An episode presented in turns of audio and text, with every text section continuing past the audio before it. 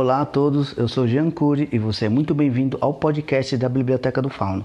Sobre o segmento de World Building Bestiário, hoje eu vou falar de uma criatura que é tão magnífica como poderosa. Vamos falar sobre a Fênix? Como todos sabemos, utilizado tanto na cultura de animes, na, sobre a influência da mitologia, como também utilizado até em outros parâmetros da história de outras culturas, a Fênix é um ser magnífico.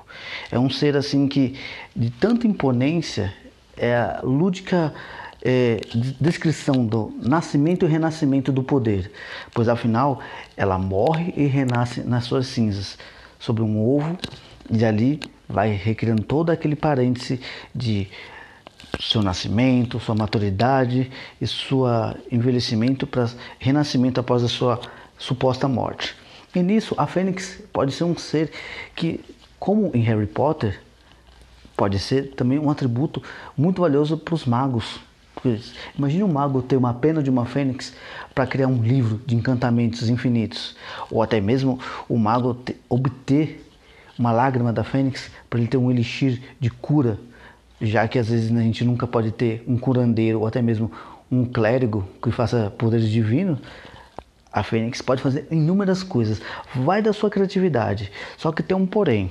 A Fênix, ela tendo todo esse poder, ela é ambígua. Ela pode ser tanto boa como ruim na situação do encontro. Como por exemplo, se pessoas ruins encontram uma Fênix, provavelmente 99,9% ela não vai atender a nenhum dos caprichos.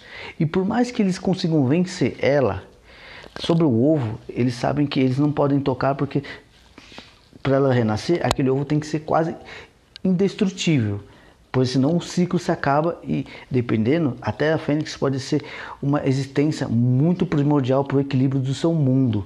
Afinal, ela é do elemento do fogo, mas não é um fogo comum, é um fogo mágico que rende, é, rege também as leis da vida, como ela pode curar, ela pode também trucidar seus adversários, como também ela pode transcrever até mesmo o destino de seres, como eu mesmo disse. Uma pena dela pode ser também utilizada não só para magos, mas vai que alguém possa ter uma criatividade para suas histórias. Afinal, a fênix é o símbolo da virtude da, do renascimento, da imortalidade e da sabedoria. Então, você pode até criar mesmo um mago que possa querer ir atrás de uma fênix. Como eu sempre digo, quando você quer construir uma história, Utilize os elementos que mais necessitam para sua história.